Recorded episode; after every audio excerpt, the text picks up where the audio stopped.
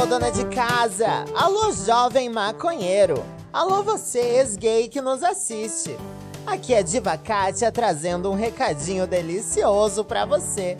Tá afim de ficar por dentro das maiores fofocas, entrevistas polêmicas, diquinhas de moda, saúde e bem-estar? E que tal discussões relevantes sobre a intransponível solitude do ser? Quem não ama falar da intransponível solitude do ser, né, diva? Mas como faz pra ficar por dentro de tanta novidade?